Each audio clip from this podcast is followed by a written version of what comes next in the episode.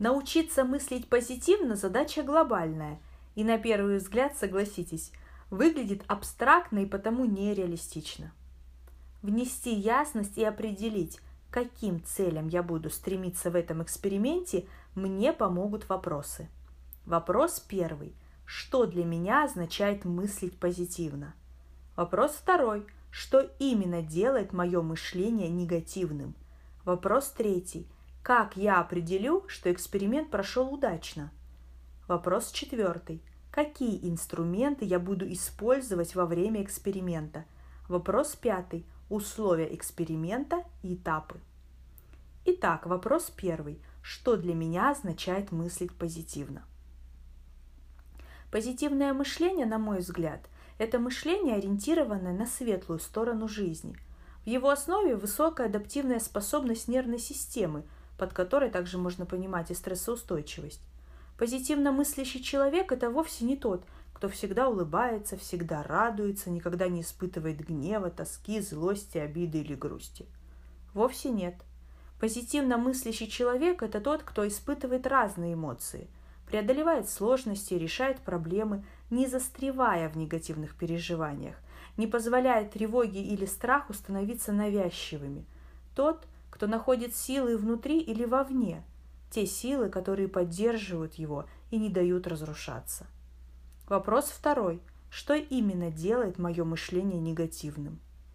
Отвечая на этот вопрос, не обойтись без самоанализа и необходимой для него честности – что ж, я не могу не признать, что у каждого хорошего качества есть обратная сторона. Я отношусь к высокочувствительным людям.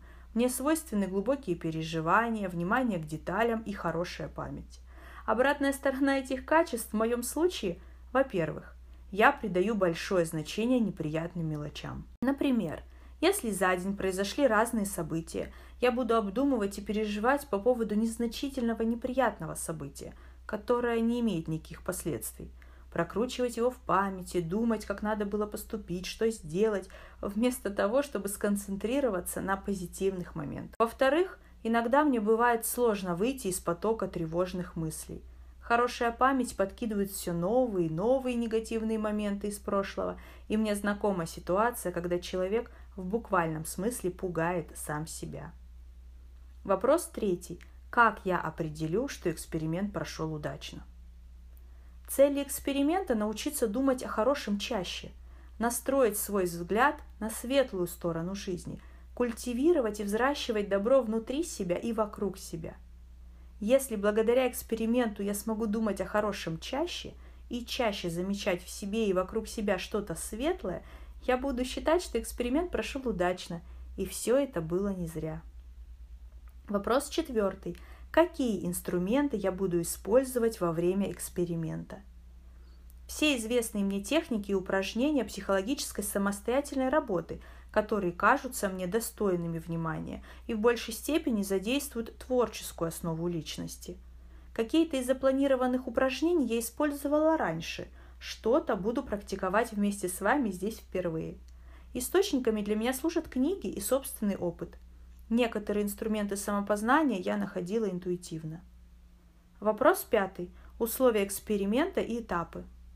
На время эксперимента я договариваюсь с собой о том, что во-первых, я буду чутко прислушиваться к себе, своим ощущениям и мыслям, наблюдать за собой, не критикуя и не обесценивая свои ощущения, а принимая их.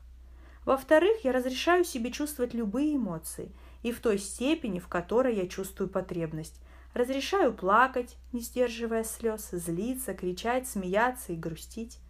В-третьих, я буду идти маленькими шагами, неспешно, останавливаясь, если это необходимо, прислушиваясь к себе, наслаждаясь каждым моментом.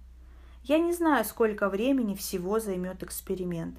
Я буду стремиться проводить его незаметно, мягко вплетать новые привычки в полотно повседневных дел, а встречаться с вами и делиться тем, как проходит эксперимент, я буду раз в неделю. Раз в неделю я буду анонсировать новые упражнения, которые я планирую практиковать в течение следующей недели, и рассказывать о том, как прошла предыдущая неделя, что получилось, а что нет, что беру с собой дальше, а что оставляю. Для тех, кто согласится отправиться в путь вместе со мной, Я буду давать домашние задания в конце каждого выпуска, резюмируя ключевые моменты. Буду рада, если вы поделитесь со мной своими наблюдениями об участии в эксперименте, будете задавать вопросы и комментировать упражнения. Буду ждать ваши сообщения в Телеграм. В моменты остановок когда я буду понимать, что мне требуется больше времени на практику или на то, чтобы побыть в определенном состоянии, я тоже буду выходить на связь и делиться историями своей жизни, отвечать на ваши вопросы, которые также могут оказаться полезными на нашем пути.